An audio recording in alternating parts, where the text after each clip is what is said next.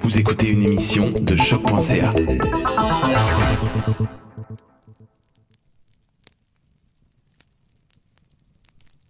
Allez, venez. Assoyez-vous confortablement avec moi autour du feu. Il y a assez de place pour tout le monde. Nous sommes dans une forêt sombre des Laurentides, mais je ne vous dis pas où. Comme ça, vous serez plus facile à rattraper si vous décidez de vous sauver. Mais de toute manière, je ne vous le suggère pas. Ce qui se cache dans les ténèbres de la nuit pourrait être bien pire que les histoires que j'ai à vous raconter. Puis n'est-ce pas justement la raison qui vous amène ici? Poursuivre la tradition de se raconter des histoires d'épouvante autour du feu? Depuis le début des temps, nos ancêtres se sont transmis récits, contes et légendes, parfois entre voyageurs, parfois au sein des familles. C'est par la tradition orale que l'histoire et les traditions ont été passées d'une génération à l'autre, par la parole. Comme le jeu du téléphone arabe, ces récits ont subi des transformations au fil du temps, n'étant pas encore figés par écrit. Toutefois, ils portent en eux les stigmates d'une tradition humaine incroyable. Ces contes extraordinaires sont bien sûr inspirés de faits réels, mais embellis et grossis, décorés et agrémentés par la créativité ou affectés par la mémoire du conteur. Ainsi sont nées des histoires plus grandes que nature, parfois difficiles à croire, parfois terrifiantes, ou tout simplement farfelues. Il y a quelque chose de lugubre dans l'ambiance d'un feu de camp qui est parfait pour se raconter des histoires à glacer le sang. La lueur du feu, comme un dôme de lumière nous protégeant de l'abysse obscur de la forêt qui nous tient en otage. Un récit à donner froid dans le dos accompagné par le bruit angoissant des branches qui craquent, du crépitement des flammes le parfait décor pour des histoires d'horreur, des histoires difficiles à croire mais qui ont bel et bien eu lieu, si on en croit les nombreux témoins. Une séduisante atmosphère pour ravitailler vos nuits d'effrayants cauchemars. Je suis Simon Predge et vous écoutez le spécial Halloween d'Ars Moriendi.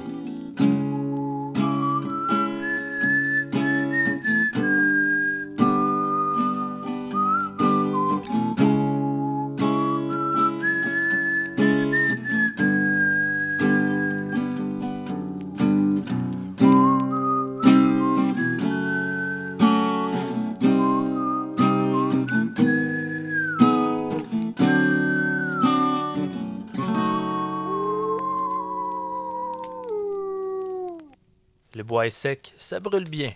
Et c'est tant mieux, parce que c'est un peu frais ce soir. Ah, je peux passer des heures et des heures à fixer les flammes, dansant dans le vent, projetant ses couleurs sur la nuit qui nous entoure. Il nous réchauffe et nous protège si on sait le contrôler, et peut rapidement nous tuer si on détourne les yeux un peu trop longtemps. Si indispensable et si terrifiant tout à la fois. Comme une bête sauvage que l'on apprivoise, mais qui peut se tourner contre nous à tout moment. Je peine à imaginer les premiers à avoir découvert le feu. Ils devaient vraiment se demander d'où ça sortait.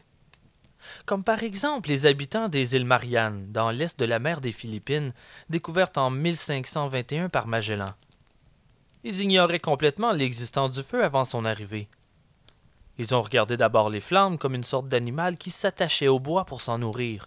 Les premiers qui s'en sont approchés s'y sont brûlés, hein, comme vous le devinez, causant ainsi la peur de cette bête aux autres habitants qui n'osaient plus le regarder que de loin, de peur d'être mordus à leur tour ou blessés par sa violente et chaude respiration. Il est si facile de perdre le contrôle des flammes, spécialement si une bête imprévisible est aux commandes. Si un feu s'allume autour de vous sans qu'aucune explication logique ne puisse être trouvée, sauriez-vous le voir venir? Comment maîtriser un outil aussi puissant que le feu s'il est allumé sans avertissement par une force invisible, diabolique, que vous n'arrivez pas à faire taire? Vous ne croyez pas cela possible? Ça va, je comprends. C'est dans la nature humaine de croire que l'on a toujours le contrôle des éléments, même si au fond, nous savons bien que ce n'est qu'une illusion.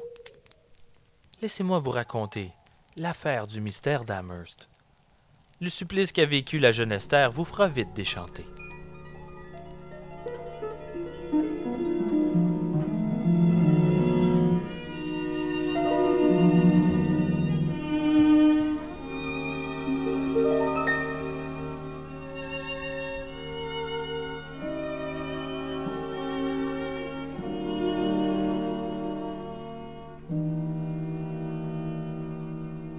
Esther Cox a 18 ans lorsqu'elle emménage à Amherst, un petit village canadien de 3000 personnes en Nouvelle-Écosse. Elle s'installe chez sa sœur Olive dans la maison qu'elle habite avec son époux, Daniel Teed, un cordonnier honnête apprécié de tous. Les Teed ont deux fils, Willie, 5 ans, et George, qui a à peine 17 mois. Ils hébergent aussi Jane, la sœur d'Esther et Olive, 22 ans, William, le frère des sœurs Cox, et finalement Daniel, le frère de John. Le cottage n'est pas très grand toutefois, alors Esther doit partager une chambre, et même le lit, avec sa sœur Jane. Peu de temps après son arrivée dans la région, Esther fait la rencontre d'un jeune homme du nom de Bob McNeil, et elle en tombe follement amoureuse. Il a une bien mauvaise réputation, mais elle n'en sait rien. Le 27 août 1878, Esther passe la soirée à attendre son prince charmant sur le porche de la maison, mais il ne vient pas et elle monte se coucher dans la déception. Le lendemain, en début de soirée, une calèche s'arrête devant la porte. C'est McNeil. Il invite Esther à faire une promenade dans sa calèche. Il s'excuse de ne pas être passé la prendre la journée précédente et promet de lui dire pourquoi. Ensemble, ils traversent le village et s'engagent sur la route menant au village voisin en traversant les bois. C'est en entrant dans cette forêt que McNeil semble soudainement pris de folie. Sans dire un mot, il arrête la calèche, descend et sort un revolver de sa poche. Il pointe l'arme vers Esther et lui ordonne d'une voix forte de descendre, en lui promettant de la tuer si elle refuse. Stupéfaite et effrayée, elle refuse malgré tout, alors qu'il commence à pleuvoir des cordes. Elle lui demande de la ramener chez elle, au lieu d'agir en fou furieux, ce qui l'enrage davantage. Il colle l'arme sur la poitrine d'Esther tout en lui proférant des menaces. Il s'apprête à tirer lorsque le grondement des roues d'une seconde voiture se fait entendre. Elle avance dans leur direction. Immédiatement, McNeil saute dans la calèche et revient vers la maison à toute vitesse, sans dire un mot, et en ignorant la pluie qui les trempe jusqu'aux os. Il est 22 heures lorsqu'Esther saute en bas de la calèche devant chez elle. McNeil se sauve à toute vitesse sans dire au revoir. Elle monte dans sa chambre en courant sans saluer le reste de la famille au salon. Elle se glisse dans son lit et, après avoir versé toutes les larmes de son corps, tombe endormie. Elle l'a échappé belle. McNeil avait la ferme intention de l'agresser. D'ailleurs, on ne le reverra plus jamais à Amherst. Cet événement, toutefois, déclenche une série de phénomènes étranges qui passeront à l'histoire.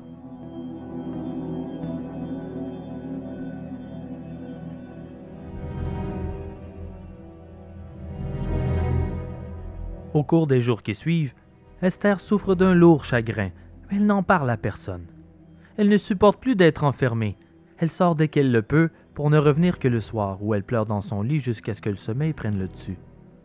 Ses proches se rendent bien compte de son désespoir, ils sont certains qu'elle s'est disputée avec McNeil, mais personne n'ose la questionner. Puis, comme ils connaissent la réputation du jeune homme, ils sont soulagés que la relation semble terminée.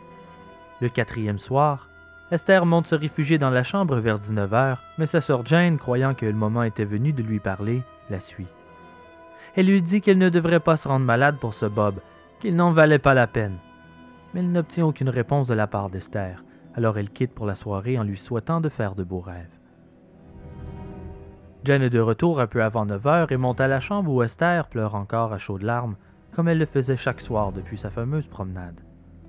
Jane éteint la lampe à gaz et se glisse sous les couvertures.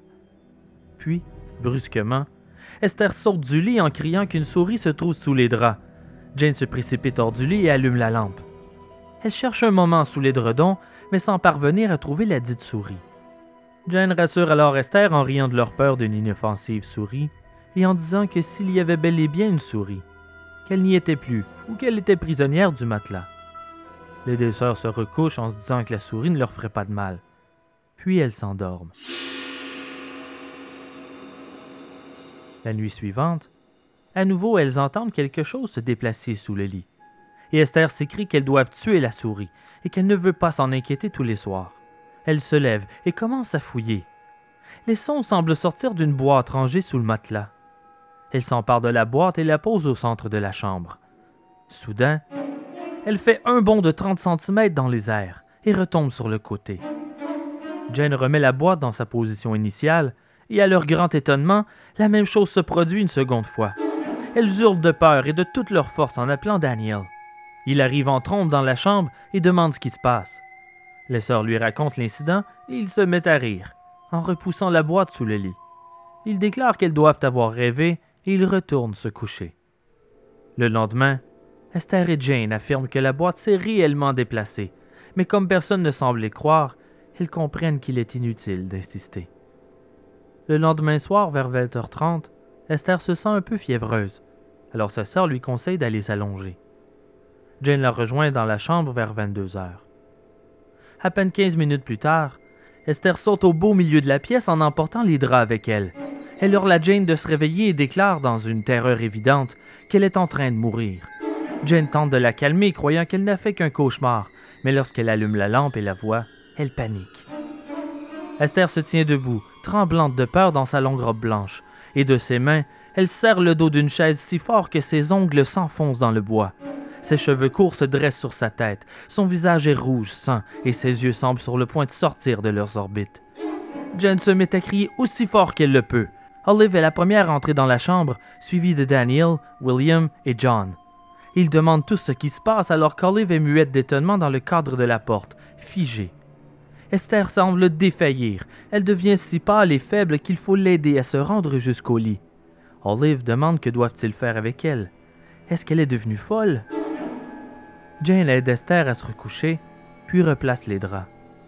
Esther murmure d'une voix étouffée qu'elle est en train de gonfler et qu'elle sent qu'elle va exploser. Daniel alors voit son visage et s'exclame stupéfait qu'elle est effectivement en train de gonfler. Elle devient chaude comme le feu, et pourtant sa peau est pâle comme la mort, alors que quelques minutes auparavant, son visage était écarlate et son corps froid comme l'hiver.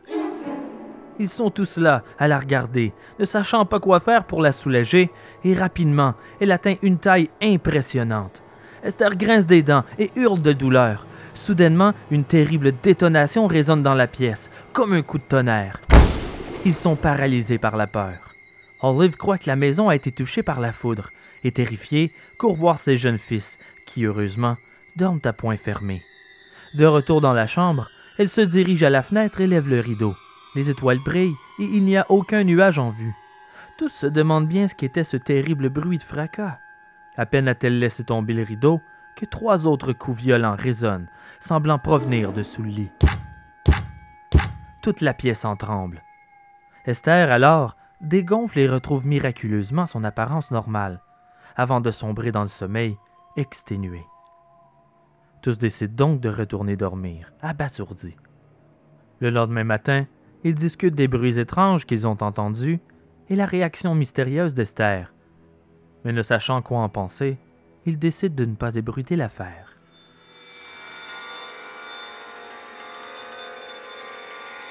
Quatre jours plus tard, vers 22 heures, Esther sent une nouvelle crise arriver et réussit à s'allonger aux côtés de Jane déjà au lit avant les premiers symptômes. Au bout d'à peine cinq minutes, les draps se soulèvent comme par magie et s'envolent dans un coin de la pièce. Terrifiés, Esther et Jane se mettent à crier, puis Jane s'évanouit. Les parents se précipitent dans la chambre. Ils sont sidérés par le spectacle éclairé simplement par la lampe à gaz. Le corps d'Esther a gonflé à nouveau. Olive recouvre ses esprits ramasse les draps sur le sol et tente de recouvrir les sœurs dans le lit. Mais à peine a-t-elle posé les draps sur les filles qu'ils s'envolent à nouveau dans le coin de la pièce comme tirés par une force invisible. Puis l'oreiller d'Esther s'arrache de sous sa tête et s'élance pour frapper John au visage. À moitié endormi, il ne réalise pas l'étrangeté de ce dont il vient d'être témoin. Il se choque et retourne dormir. Jane revient à elle tranquillement et tous s'assoient sur le lit pour tenter de retenir les draps récalcitrants. Esther se plaint d'un terrible mal de tête alors William va chercher de l'eau glacée, mais de retour à la chambre, une succession de coups violents retentissent sous le lit et font trembler les murs.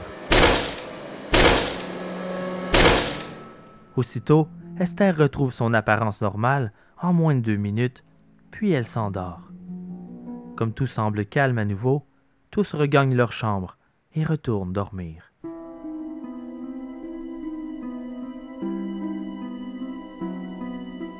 Comme le lendemain, Esther se sent très faible, William Cox décide de faire venir le médecin. Après le boulot, il passe voir le docteur Carrot et lui raconte les événements. Incrédule, le docteur se met à rire et déclare qu'il ne croit rien de cette histoire, mais il passera tout de même pour s'assurer que la jeune femme se porte bien dans la soirée. Le docteur Carrot se présente vers 22 heures. Il prend un siège et s'assied à côté du lit d'Esther. Elle y est allongée depuis une heure déjà. Après vérification, Carrot déclare qu'elle semble souffrir d'excitation nerveuse, probablement due à un terrible choc. C'est alors que l'un des oreillers près d'Esther se redresse à la verticale, comme s'il était rempli d'air, puis retombe sur le lit. Le docteur écarquille les yeux et demande aux autres s'ils ont vu le phénomène. Puis l'oreiller se redresse et retombe une seconde fois, puis une troisième. Mais cette fois, John se précipite sur l'oreiller. Il le saisit à deux mains et tente de le maintenir fermement. Mais la force invisible est plus forte que lui. Il doit se résoudre à le lâcher. À ce moment-là, tous ses cheveux se dressent sur sa tête. Le docteur Carrot n'en croit pas ses yeux. Alors qu'il se relève de sa chaise, des coups retentissent sous le lit, comme la nuit précédente. Il regarde sous le matelas, mais n'arrive pas à en déterminer la cause. Il se dirige ensuite vers la porte et les coups semblent le suivre, retentissant maintenant sous le plancher. Puis, brusquement, les draps sont violemment arrachés du lit et jetés au sol. Alors un grattement se fait entendre dans la pièce, comme si quelqu'un écrivait sur le mur avec un instrument tranchant. Tous les regards se tournent vers le mur et dans la stupéfaction, il voit, près de la tête du lit, ces mots écrits en gros caractères. Esther Cox, tu es mienne à tuer. Le docteur Carrot est à la porte de la chambre quand tout à coup, un grand morceau de plâtre se détache du mur, traverse la pièce en volant et tombe à ses pieds. Il le ramasse machinalement et le dépose sur une chaise, trop étonné pour parler. Puis d'autres coups violents se font entendre, cette fois d'une si grande puissance que toute la pièce en est secouée. Ces manifestations se sont poursuivies durant deux longues heures. Puis, tout redevient calme et Esther s'endort.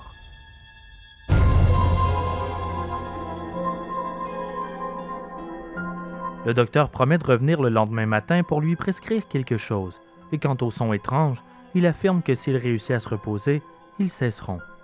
Dans la matinée, il est de retour comme promis, il est surpris de voir Esther debout à faire la vaisselle. Elle affirme qu'elle se sent bien nouveau, mais qu'elle est très nerveuse. Le moindre son la fait sursauter. Quelques minutes plus tard, elle descend la cave avec une casserole de lait. Soudainement, elle hurle de peur et remonte en courant, s'écriant que quelqu'un se trouvait à la cave et qu'il avait jeté une planche sur elle. Carrot descend vérifier lui-même, mais comme il n'y a personne, il remonte quelques marches et demande à Esther de le rejoindre. À peine est-elle descendue que plusieurs pommes de terre se mettent à voler au-dessus de leur tête, les forçant à battre en retraite.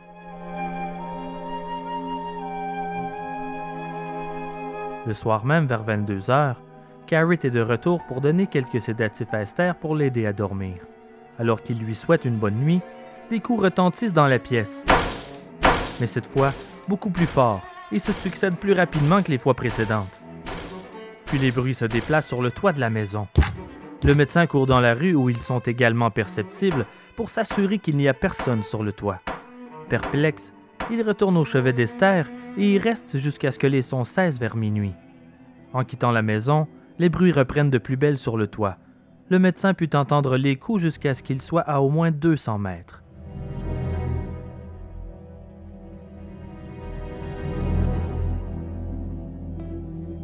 C'est la semaine suivante que la rumeur se met à courir dans Amherst que des phénomènes mystérieux ont lieu dans la demeure de Daniel Teed. Tout le voisinage peut entendre les coups retentissants dans la maison, qui débutait maintenant dès le matin, et ce pour toute la journée de manière sporadique. Le docteur Carrot venait prendre soin d'Esther tous les soirs, mais sans pouvoir la soulager. Une fois, le docteur Carrot et la famille sont debout à côté du lit d'Esther. Ils discutent des cognements quand brusquement, la jeune fille lève ses bras en l'air pointant vers la tête du lit. Son corps devient glacé et raide. Puis elle commence à parler. Elle raconte ce qui s'est passé entre elle et Bob McNeil lors de la terrible promenade. Tout le monde ignorait cette histoire. McNeil a d'ailleurs disparu mystérieusement après cette tentative d'agression sur Esther. Lorsqu'elle reprend ses esprits, elle commence à pleurer. Olive, stupéfaite, déclare qu'elle l'avait bien prévenu qu'il y avait quelque chose de louche avec cet homme.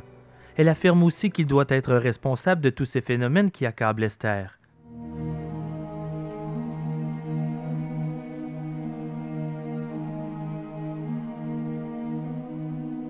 Au cours des trois semaines qui suivent, les manifestations se produisent comme bon leur semble, à tout moment. Mais il devient vite évident que rien d'étrange n'a lieu dans la maison lorsqu'Esther n'y est pas.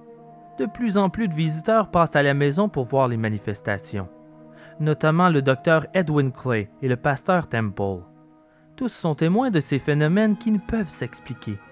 Des foules s'agglutinent devant la maison attendant qu'une place se libère pour, à leur tour, visiter la maison, devenue une sorte d'attraction à Amherst. Certains qualifient les manifestations de fraude de la part d'Esther, d'autres tentent des théories pour les expliquer. En décembre, elle tombe malade. Elle attrape la diphtérie et doit rester confinée à son lit durant deux semaines, période durant laquelle les manifestations cessent complètement. Une fois guérie, elle se rend à Sackville pour visiter une autre de ses sœurs, Madame Snowden. Elle y restera deux semaines et là encore aucun phénomène étrange ne vient perturber leur quiétude. Mais dès le retour d'Esther à Amherst, la hantise reprend de plus belle.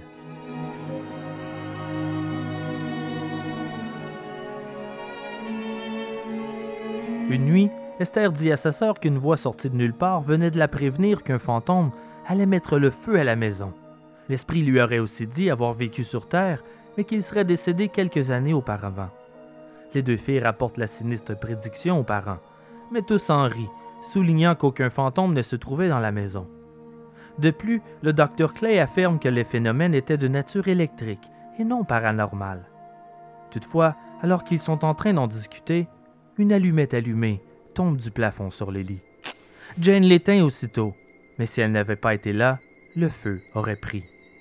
Au cours des minutes qui suivent, une dizaine d'autres allumettes enflammées tombent mystérieusement du plafond qu'ils doivent éteindre une après l'autre.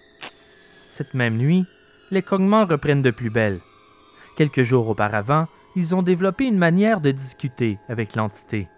Ils posent des questions et la chose leur répond par cognement dans les murs. Trois coups pour oui, un pour non, deux pour peut-être. Ils décident alors de l'interroger. Daniel demande si la maison allait prendre feu, et trois coups retentirent sur le sol.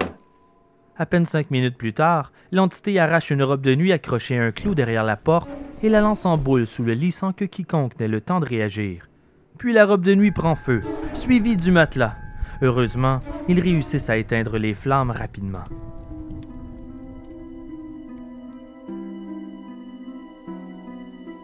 Le lendemain matin, l'atmosphère régnant dans la maison est plutôt lourde. Daniel et Olive ont peur que le fantôme ne réussisse à mettre le feu à la maison. Ils sont maintenant convaincus, hors de tout doute, que la force est un esprit frappeur, ou pire, un démon. Trois jours plus tard, alors qu'Olive et Esther lavent la vaisselle, elles remarquent qu'il y a de la fumée qui s'échappe de la cave. Sur le coup, elles figent, terrifiées à l'idée qu'un fantôme diabolique venait de mettre le feu. Puis brusquement, Olive prend un seau d'eau et se précipite dans l'escalier de la cave. Le feu a pris dans un baril de copeaux de bois. Les flammes montent si haut qu'ils frôlent le plafond. Dans sa précipitation, elle a renversé plus de la moitié de l'eau. L'épaisse fumée noire remplit la petite cave. Esther panique à l'étage. Olive fixe les flammes un court moment, tentant d'analyser la situation du mieux qu'elle le peut. Puis elle ordonne à Esther de sortir dans la rue pour appeler à l'aide. Au feu! Au feu! Leur cri alarme le quartier, et un homme, un étranger de passage au village, jette son manteau et se précipite dans la maison. À l'aide d'un tapis ramassé dans la cuisine, il réussit à éteindre le brasier. Sans attendre d'être remercié, il sort de la maison et disparaît. On ne le revit jamais. La nouvelle que le fantôme a allumé le feu fait bientôt le tour de la région, suscitant la curiosité de tous. Ceux qui croyaient que cette histoire n'était qu'une supercherie ou même une plaisanterie commencent à douter. Les autorités peinent néanmoins à croire leur histoire de fantôme incendiaire et on soupçonne Esther d'en être responsable. La semaine suivante, les manifestations se poursuivent, tous les jours, et plus violentes que jamais. La tension est palpable à Amherst. Si la maison prend feu alors que le vent souffle sur la baie, alors le brasier pourrait se propager et réduire le village en cendres. Pour ajouter à l'angoisse, un soir, le fantôme apparaît à Esther pour la première fois. Elle est à bout de nerfs, elle s'effondre en larmes devant les membres de sa famille et admet qu'elle doit quitter la maison pour leur sécurité. Daniel la serre fort dans ses bras et tente de la rassurer en lui affirmant qu'il ne la chasse pas, que c'est ce fantôme qui la pousse hors de sa maison. Mais où peut-elle aller? Aucun voisin n'acceptera de l'héberger. Daniel pense alors à un ami, un dénommé John White, qui avait non seulement montré un grand intérêt pour les manifestations, mais aussi souvent exprimé sa pitié pour la malheureuse. Le soir même, bravant la tempête hivernale, il convainc John et sa femme de l'héberger, un geste que personne d'autre n'aurait eu le courage de faire.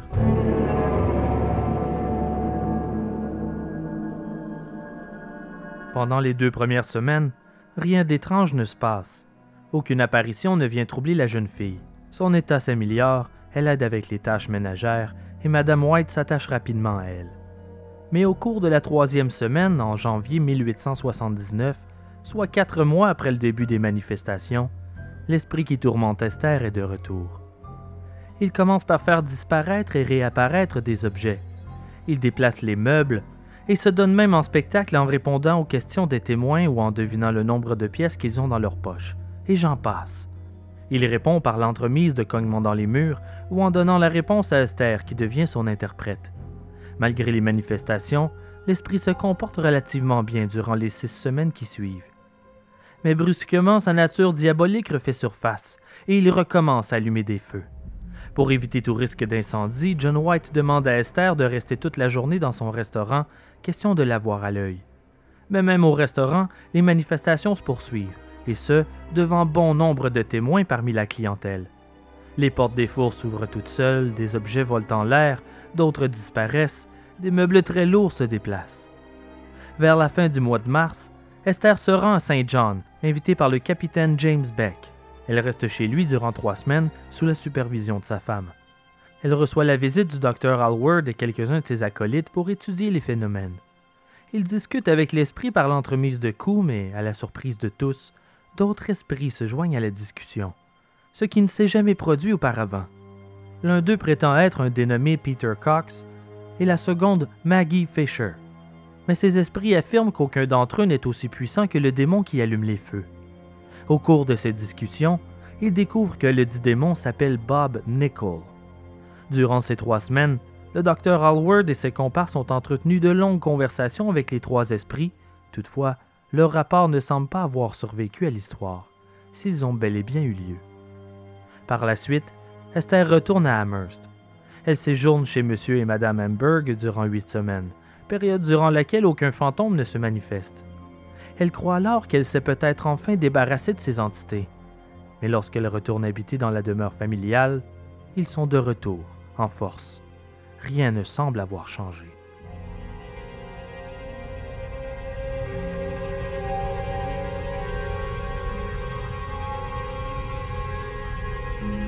Walter Hubble est un acteur et auteur américain, enquêteur à ses heures.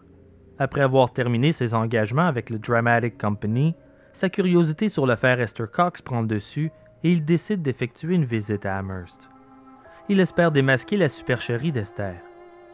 Il s'invite à la demeure pour y séjourner en offrant ses services pour étudier les phénomènes. La famille accepte et accueille Hubble sur leur toit en date du 27 juin 1879. À son arrivée, il pose son parapluie dans un coin de la salle à manger, son cartable sur la table, et il s'assoit dans l'un des fauteuils. Il attend que quelque chose se passe. Mais il n'aura pas à attendre longtemps. Quelques minutes plus tard, son parapluie s'envole au-dessus de sa tête, suivi d'un couteau qui, après avoir survolé Esther, vient se planter dans le sol devant lui. Le message est clair. Il n'est pas le bienvenu. Hubble prend alors son cartable et va plutôt s'asseoir au salon. À peine installé, il sent que quelque chose le maintient sur son siège, l'empêchant de bouger. Puis son cartable est projeté dans les airs et le plus grand fauteuil du salon est lancé sur lui, en l'assommant presque. Agacé, il décide de sortir un instant, mais dès son retour, les esprits recommencent à le harceler. Au salon, toutes les chaises tombent en simultané, comme poussées par une force invisible. Il se rend à la salle à manger et soudainement, les chaises autour de la table tombent à leur tour. Esther fait remarquer que les esprits ne semblent pas apprécier sa présence. Mais Hubble souligne qu'il est venu enquêter et qu'il comptait bien rester. Durant son séjour, il est témoin de tant d'événements étranges qu'il ne peut plus nier la hantise. Il est continuellement intimidé et attaqué par les entités, se faisant même lancer des couteaux ou autres objets tranchants, toutefois jamais assez violemment pour le blesser réellement. Il ne se laisse pas impressionner. Par exemple, quelques allumettes allumées tombent du plafond au pied de Hubble en date du 26 juin. Il leur demande alors d'en envoyer un peu plus, comme pour les mettre au défi. 45 allumettes tombent du plafond ce jour-là, et le lendemain, 49. Aucun jour ne se passe sans que des objets soient lancés dans les airs ou jetés au sol dans la maison, et la présence de témoins ne semble pas gêner les esprits. Parfois, ils volent de petits objets pour les faire réapparaître en tombant du plafond quelques jours plus tard, à la stupéfaction de tous. Un après-midi, Esther visite le pasteur Temple. Ils prient ensemble et il lui conseille de prier à la maison. Cette visite a probablement déplu aux esprits car dès son retour chez elle, une force invisible lui entaille la tête avec un vieil os trouvé dans la cour, et elle fut presque poignardée au visage avec une fourchette. Tous les deux, projetés par la force invisible. Une autre fois, en présence d'Hubble, Esther sombre dans un état hypnotique, parlant avec des gens invisibles et dialoguant même avec sa défunte mère. Au retour de sa transe, elle prétend avoir été au ciel parmi les anges. La nuit, elle est tourmentée par les entités, l'empêchant de dormir. Comme durant les premières manifestations, son corps gonfle et devient énorme, subissant des spasmes violents. Elle éclate en sanglots en souhaitant être morte, avant de s'effondrer, épuisée et léthargique. Elle n'en peut plus de souffrir.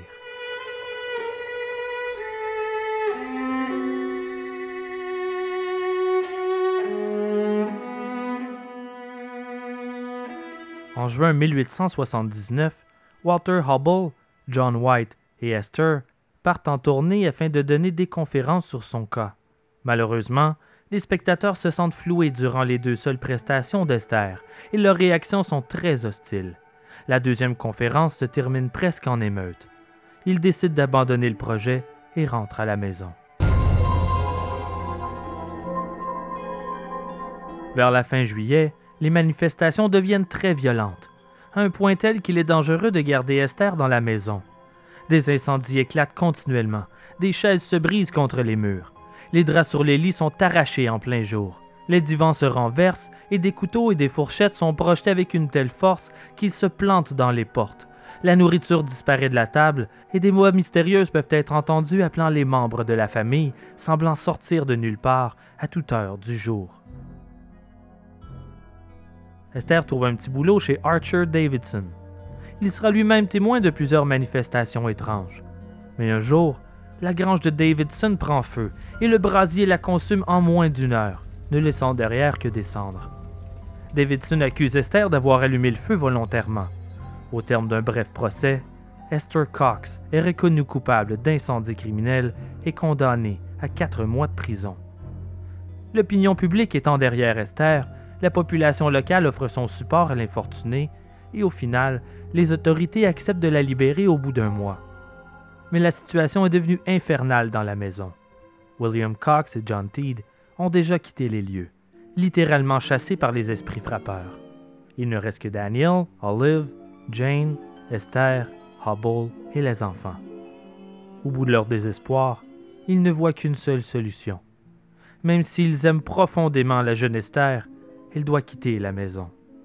Alors un matin, après avoir emballé ses affaires, Esther embrasse ses sœurs et quitte la maison pour ne plus jamais revenir. Après son départ, le calme est de retour dans la maison. Esther va vivre chez des amis, les Van Amberg, sur une ferme dans les bois. Les esprits ne la tourmentent plus, et d'ailleurs, ils ne reviendront jamais. Suite à son enquête, Walter Hubble écrit un livre sur l'histoire d'Esther. The Haunted House, A True Ghost Story, est publié en 1879 et il devient rapidement populaire. Il est toujours édité aujourd'hui. Esther épouse un dénommé Adams à Springdale, mais ça ne dure qu'un temps. Elle se remarie à un certain Shanahan et emménage avec lui à Brockton dans le Massachusetts, où ils auront deux enfants. Elle profite de jours heureux pour la première fois depuis longtemps. Esther décède le 8 novembre 1912, mais son histoire, elle, semble immortelle.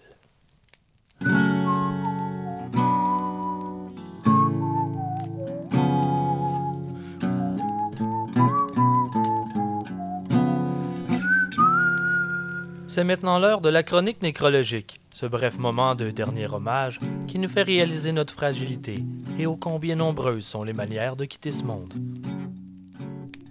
Debbie Mills New Broughton est une vieille dame qui est sur le point d'atteindre l'âge vénérable de 100 ans.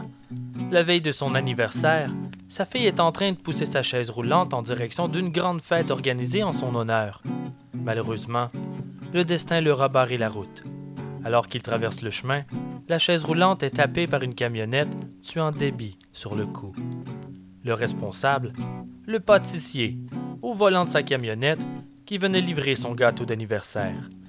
Debbie avait 99 ans. C'est là que l'on réalise qu'il n'y a pas d'âge pour regarder des deux côtés de la route avant de traverser.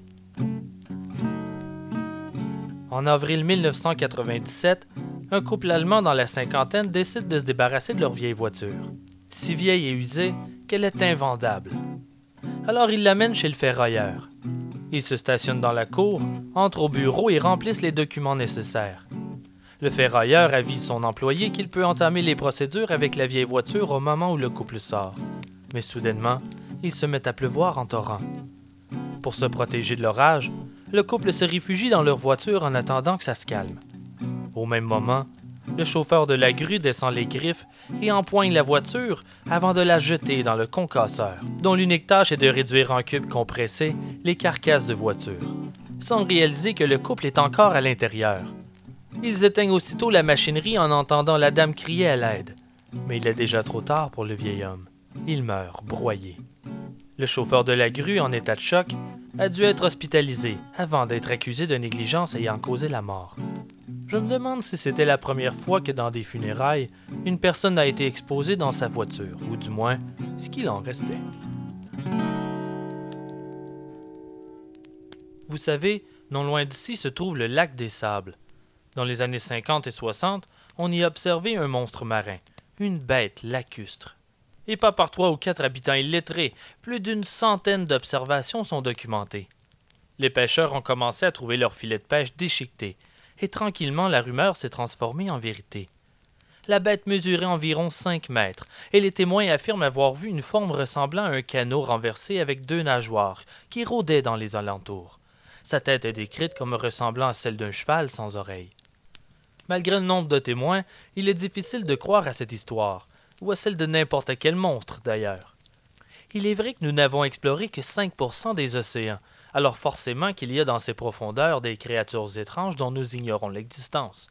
Mais lorsque l'on parle de monstres terrestres, là, c'est une autre histoire. L'homme a cette tendance à accorder un sens à ce qui n'en a pas. Alors il est normal en quelque sorte que l'on croit voir un monstre durant une marche en forêt, par exemple, lorsqu'on tombe nez à nez avec des ombres ou des silhouettes qu'on peine à s'expliquer dans la pénombre. Mais attendez-vous à ce qu'on rit si vous nous racontez avoir vu un monstre dans quelconque boisé. Toutefois, on prendra le temps de vous écouter si vous êtes deux ou trois témoins. On commencera à vous croire si vous êtes une dizaine. Et si je vous parle d'une centaine de témoins? Des rapports officiels affirment qu'entre 1966 et 1967, un monstre, énorme, a été vu à proximité de la route 62 dans la ville de Point Pleasant, dans l'État de Virginie aux États-Unis. Une créature ailée, décrite comme une bête mi-homme, mi-oiseau.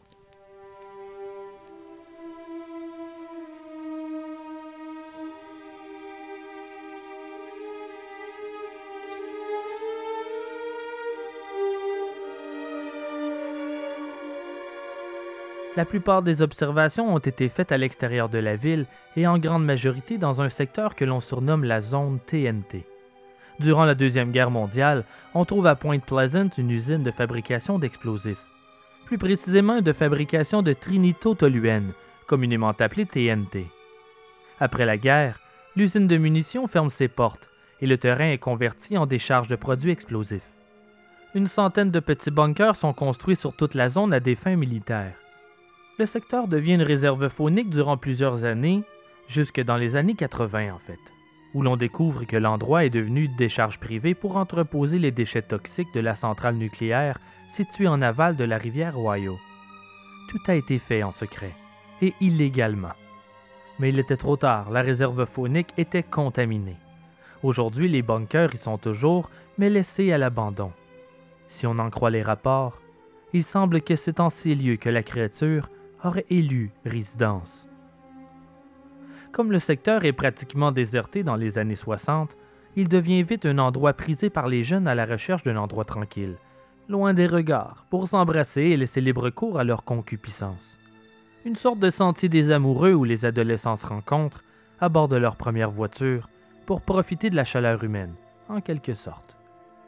Mais l'excitation est remplacée par la peur en 1966, plus précisément dans la nuit du 15 novembre. Ce soir-là, deux couples, Roger et Linda Scarberry, et Steve et Mary Mallet, font une balade en voiture sur la route 62, tard dans la nuit. Ils roulent dans les labyrinthes de chemin de terre menant au bunker. Et après avoir croisé les grandes génératrices servant autrefois à alimenter l'usine d'explosifs, ils voient une forme énorme bouger dans les ténèbres, en bordure de la route. Les grands yeux rouges de la chose captent aussitôt leur attention. Ils sont terrifiés. Linda décrira plus tard les yeux de la créature comme étant de couleur rouge sang, comme deux lumières dans la noirceur. La chose semble simplement marcher à proximité des génératrices. Mais qu'est-ce que c'est? Ils ne prennent pas le temps de le découvrir. Ce qu'ils veulent à ce moment précis, c'est prendre la fuite, rapidement. Sans plus attendre, Roger, au volant de sa Chevy 57, fait demi-tour et appuie sur le champignon pour s'éloigner à toute vitesse. Au bout d'une minute, l'un d'eux remarque une silhouette sombre sur une colline qui se trouve en bordure de route. Il alerte les autres et alors ils s'aperçoivent que la créature semble les avoir suivis. Puis la créature se lève sur ses deux pattes arrière et ouvre ses ailes. C'est un homme oiseau. Il mesure au moins six pieds, peut-être plus. Son torse ressemble à celui d'un homme, mais sans bras. Son visage est difficile à distinguer. Il marche un peu comme un pingouin et la largeur de ses ailes atteint les dix pieds. Dans le rapport, ils décrivent la manière dont elles se sont ouvertes, et je cite, comme celle d'un ange, mais noir comme la nuit. Roger accélère, mais l'oiseau prend son envol et se met à leur poursuite. Et il crie, un son strident, un piaillement, comme le cri d'une gigantesque souris. Les deux jeunes femmes pleurent et hurlent, et elles sont hystériques. La voiture roule à plus de 160 km/h, et pourtant la bête vole juste au-dessus, jetant une ombre terrifiante sur la route. Elle les suit ainsi jusqu'aux limites de la ville en émettant son cri perçant. Puis, aussi mystérieusement qu'elle est apparue, elle se retourne et disparaît dans l'obscurité. Visiblement affolés et en état de choc, les deux couples s'arrêtent dans un casse-croûte, le Tiny's Dinner, et demandent au propriétaire d'appeler les autorités pour faire un rapport. Ils sont si agités et troublés qu'on a du mal à les décoder. Le shérif Mallard Alstead arrive au restaurant accompagné de deux officiers. Les jeunes font de leur mieux pour rapporter ce dont ils venaient d'être témoins. Médusé, Halstead a beaucoup de mal à croire leur histoire, et ça se comprend. Il accompagne malgré tout les quatre jeunes jusqu'au bunker pour enquêter.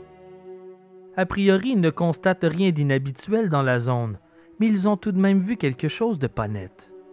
Un des officiers affirme avoir vu des ombres voler en cercle au-dessus des génératrices, mais il faisait trop sombre dans cette nuit sans lune pour voir clairement ce que ça pouvait être.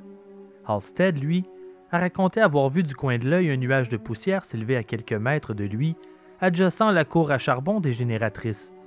Mais il n'eut pas le temps de voir ce qui avait causé ce mouvement dans la pénombre. D'ailleurs, aucun d'eux ne désirait rester assez longtemps pour le découvrir. Ils ont tous peur, même si les officiers tentent de le cacher.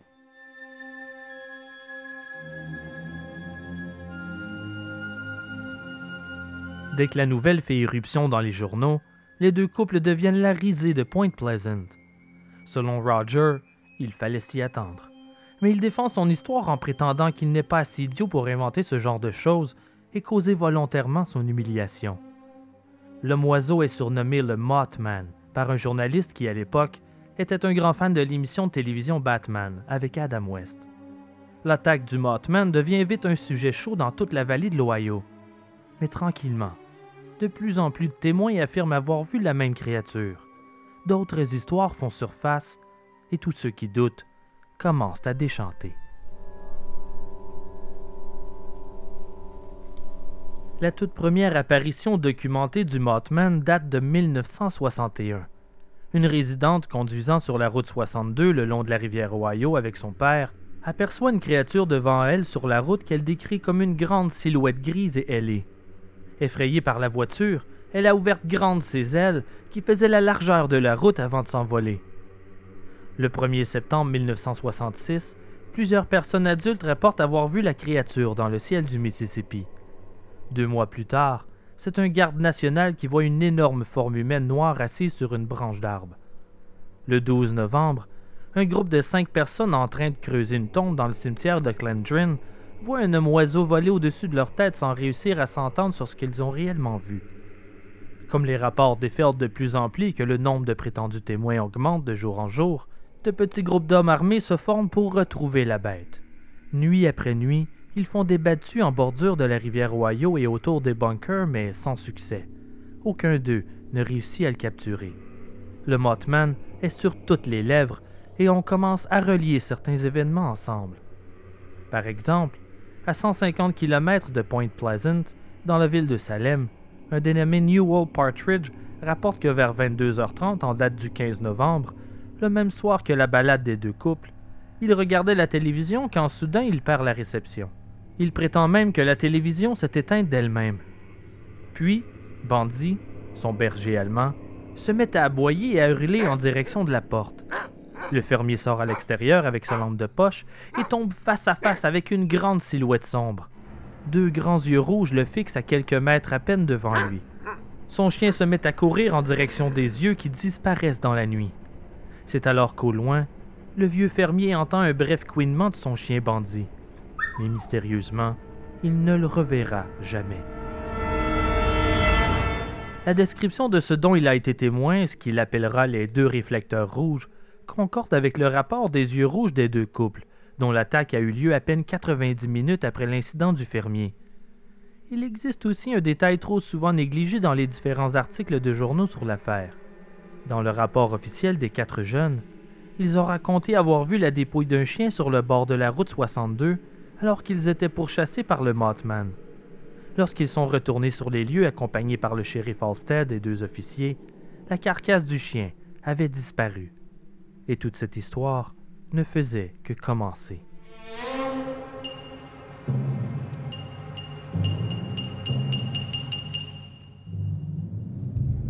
Dès le lendemain, Raymond Wamsley, sa femme et une amie, Marcella Bennett, avec son bébé, conduisent à travers les bunkers pour rendre visite à Ralph Thomas. Il est le surintendant de la base opérationnelle américaine de Point Pleasant. Il habite un bungalow attenant au bunker d'explosifs. Après avoir stationné la voiture à quelques mètres de la résidence, ils ont cogné à la porte. On leur ouvre, mais pour les informer que Ralph est absent. Ils se disent Bon, dommage pour la surprise, rebroussons chemin. Alors que Raymond pose la main sur la portière, une forme sombre se lève à l'arrière du véhicule. Une bête grise, plus grande qu'un homme, avec des yeux rouges et hideux. Ils sont paralysés de terreur. Puis Marcella perd pied et tombe au sol, écrasant presque son bébé. Raymond est pétrifié alors que le Mothman ouvre grand ses ailes. Ils sortent d'un coup de leur torpeur et s'enfuient dans la maison de Thomas. Raymond saute sur le téléphone et contacte les autorités. Au cours des semaines qui suivent, des douzaines de témoins rapportent avoir vu la chose. Madame Groves notamment. Elle habite la ville voisine de Cheshire, et un matin, elle est réveillée par les aboiements de son chien. Elle se lève et va voir ce qui l'agace. Elle jette un coup d'œil dehors par la fenêtre de la cuisine, et c'est là qu'elle le voit. Une créature, gigantesque, en plein vol au-dessus d'un arbre de l'autre côté de la rue. Le même matin, un adolescent de la région au volant de sa voiture roule à proximité de la maison de Madame Groves lorsqu'il voit un oiseau énorme en train de plonger vers son pare-brise. Il accélère, mais l'oiseau le suit sur presque deux kilomètres. Tout le monde ne parle plus que du Mothman. Les gens commencent à avoir sérieusement peur. Le 20 novembre, un couple rapporte à un patrouilleur de Charleston qu'ils ont vu un oiseau immense alors qu'il roulait à bord de leur camion près de Ferry Branch. Ils affirment que la largeur de la bête, lorsque ses ailes se sont ouvertes, était plus large que leur camion. La bête s'est envolée au-dessus de leur tête, s'est posée dans un arbre et a ensuite volé jusqu'à la caverne de Fairy Branch. La même journée, un oiseau de cinq pieds avec des yeux rouges en demi-lune a été vu par Howard Miller. Il s'est posé sur l'abri d'autobus scolaire de Dixie dans le comté de Nicholas. Brenda Jones de Point Lick, a vu un oiseau similaire près d'une carrière de roche de Campbell's Creek. Il s'est ensuite enfui en courant dans les bois. Le 25 novembre, Thomas Yuri de Clarksburg voit la même créature, avec des ailes d'une largeur de 10 pieds, tôt le matin. Il était à 13 km au nord de Point Pleasant. Il a plané au-dessus de sa voiture et s'est envolé en direction de la rivière Ohio.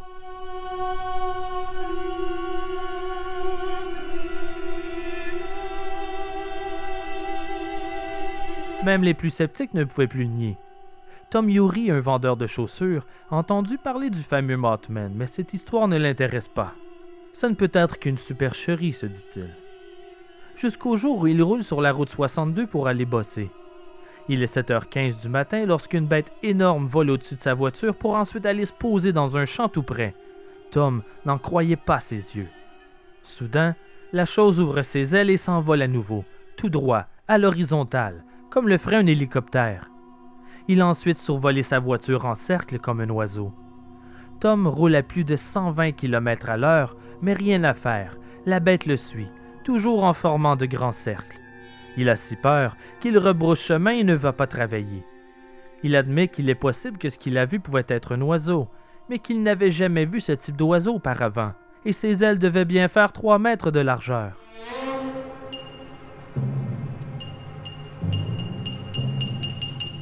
Durant deux heures le 26 novembre, plusieurs personnes de Cat Creek, près de Lowell, ont regardé avec étonnement quatre oiseaux énormes s'asseoir sur les branches d'un arbre et voler autour.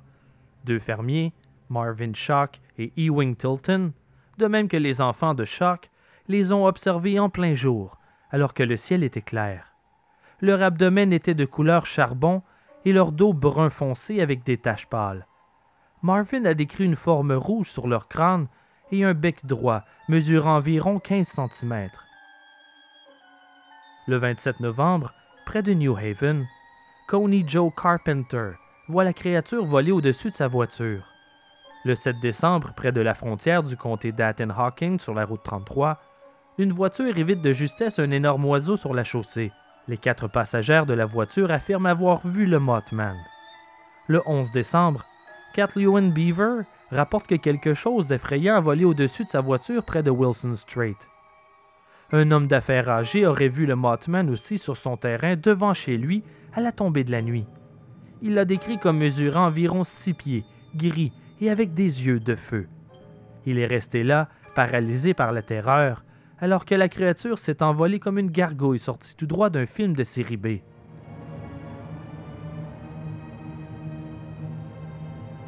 Tous les rapports sont unanimes, à quelques détails près, sur l'apparence de la créature. Une des expériences parmi les plus couvertes est celle de la famille McDaniels. Le 11 janvier 1967, Madame Mabel McDaniel, la mère de Linda Scarberry, a eu sa seule observation du Mothman au-dessus de la route 62 près du Tiny's Dinner vers 17 heures. Elle a d'abord cru que c'était un avion avant de réaliser qu'il volait beaucoup trop bas et c'est là qu'elle comprend que c'est une sorte de grand oiseau, mais avec deux jambes humaines. Elle n'a pas l'impression que la créature n'a de cou ou même de tête. Il survole le Tiny's Dinner pendant un court moment, puis s'enfuit. Par la suite, selon les rapports, les Scarberry ont vécu des événements dignes des plus terribles hantises. Linda Scarberry, la fille de Mabel McDaniel, a d'abord entendu des sons étranges qu'elle a décrits comme un phonographe en accéléré autour de sa maison. Des manifestations étranges ont commencé à indiquer la possible présence d'un esprit frappeur chez le jeune couple. Incapable de vivre avec toutes ces manifestations mystérieuses, Linda et Roger Scarberry emménagent au sous-sol des parents de Linda, les McDaniels. Mais les esprits les suivent. Des lumières étranges apparaissent dans la maison, des objets se déplacent par eux-mêmes, et une odeur forte de cigare remplit la demeure à plusieurs reprises, même si aucun des membres de la famille ne fume. Un matin, Linda se réveille et voit distinctement la silhouette ombragée d'un grand homme dans la pièce. Immobile un court moment, l'homme disparaît ensuite devant ses yeux. Ils fouillent ensemble la maison. Les portes sont bien verrouillées et ils ne constatent aucune trace d'entrée par effraction.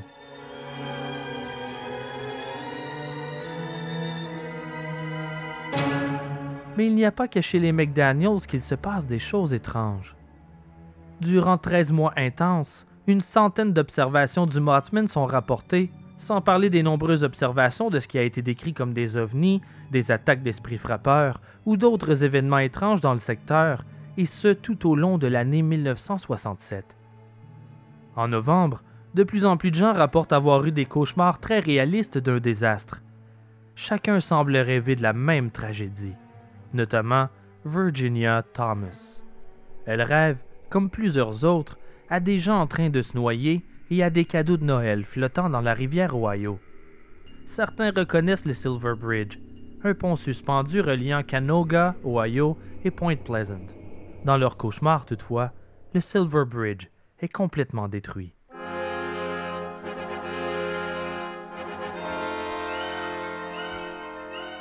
En date du 15 décembre 1967, à 17h04, ces cauchemars se sont avérés être prémonitoires.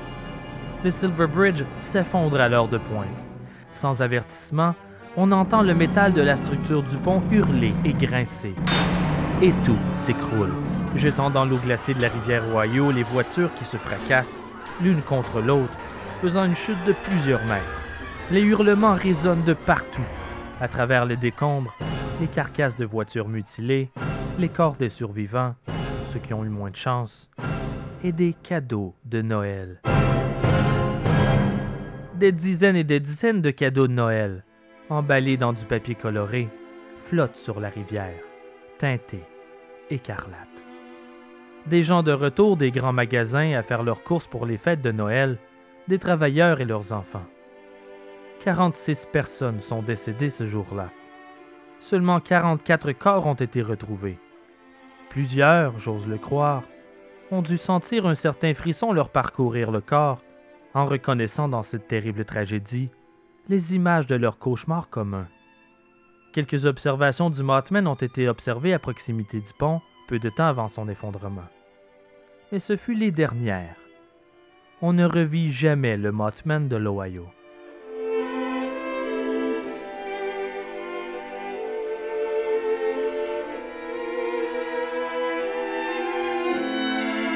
Aujourd'hui, la légende de la créature ailée est devenue l'attrait touristique principal de Point Pleasant. On y tient le festival annuel du Mothman, les commerces locaux offrent toute une gamme de produits à l'effigie de la bête, et les restaurants offrent un menu inspiré du Mothman. Mais le plus impressionnant est la statue grandeur nature du Mothman, installée en plein centre de la ville, sous laquelle se trouve une plaque commémorative, sur laquelle est brièvement inscrite la légende du Mothman. Vous avez bien entendu, il y est inscrit la légende. Mais si ce n'est qu'une légende, où commence la vérité? Où s'arrête la fiction?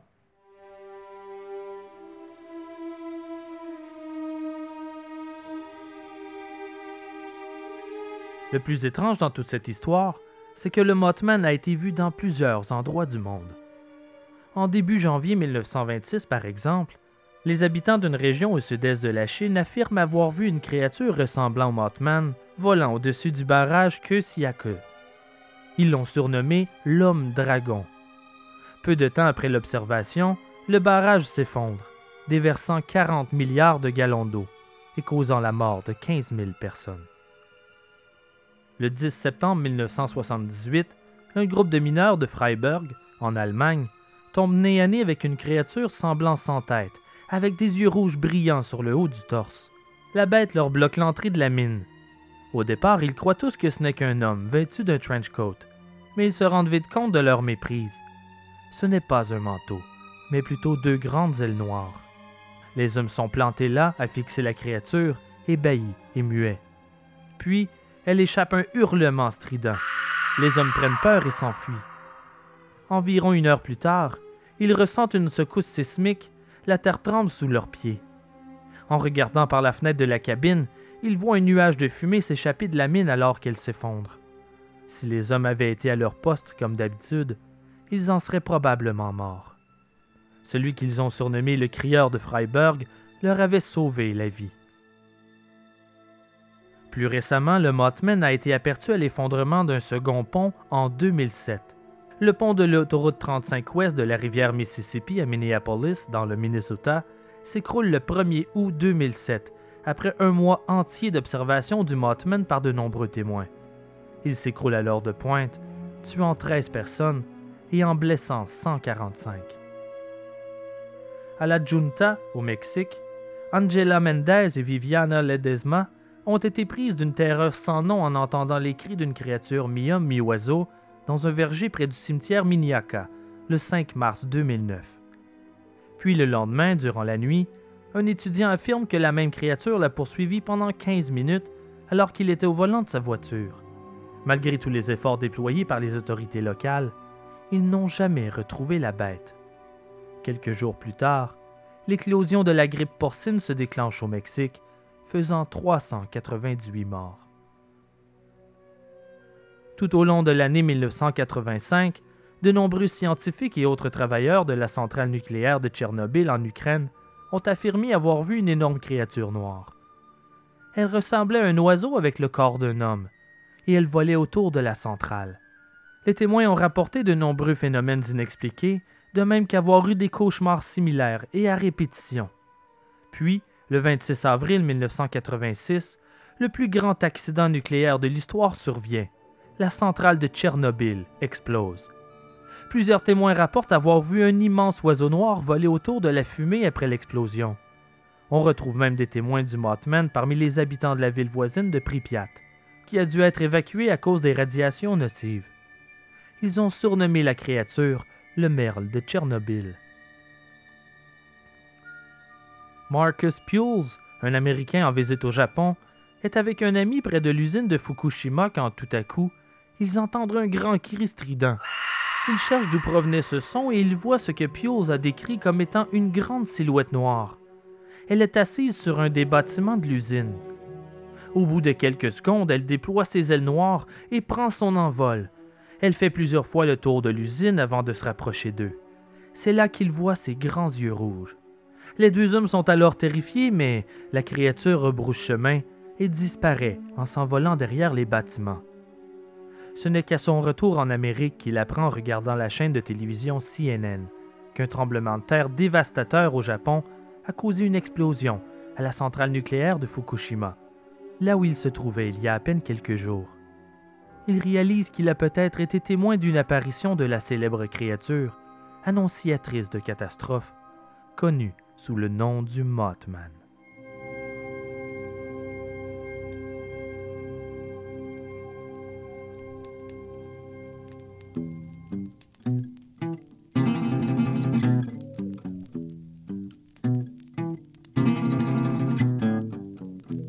Ars Moriendi est produit par moi, Simon Predge.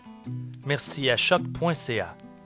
Je tiens aussi à remercier Annie Richard pour avoir trouvé le campement et à Laurence Côté-Collins pour s'être occupé du feu. Et merci à vous, chers auditeurs. Ars Moriendi sera de retour pour une troisième saison en janvier 2019. Merci de votre patience.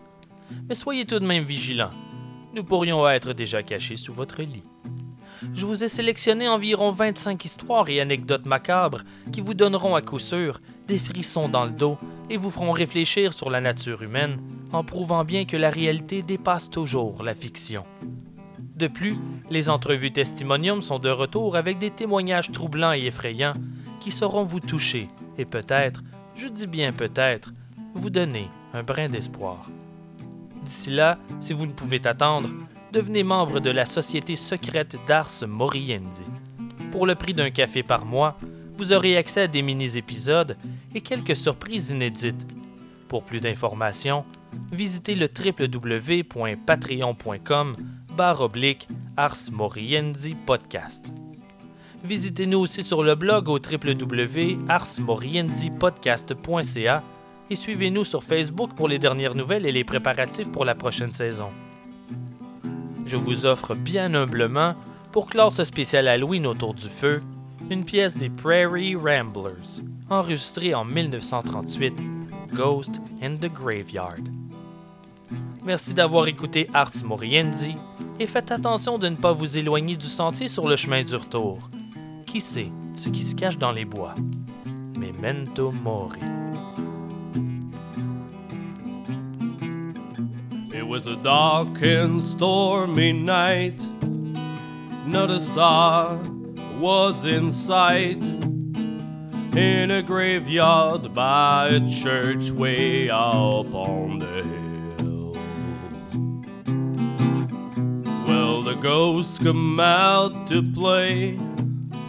Then I thought I heard one say, I've got you, I'll keep you, always will.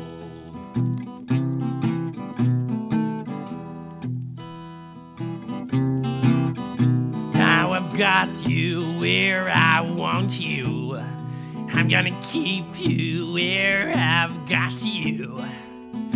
For you're the one that shot my great grandpa.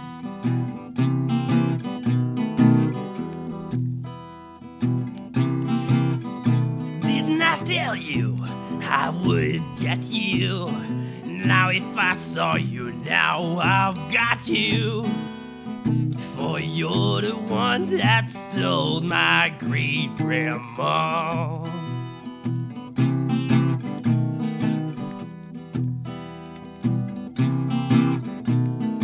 On that very same night, that old tomcat started the fight.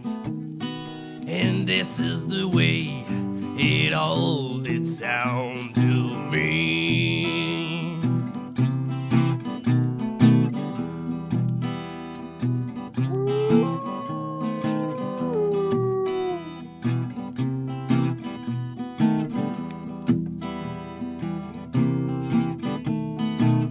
Now I couldn't stand there.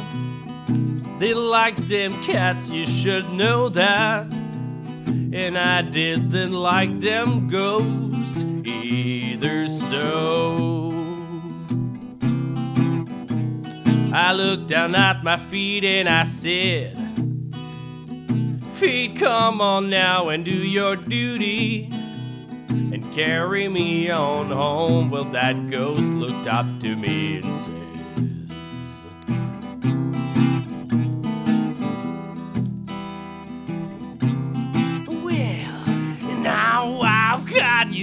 I want you. I'm gonna keep you where I've got you. For you're the one that shot my great grandpa. Mm. Now I told you I would get you. Now if I saw you now, I've got you you're the one that stole my great grandma.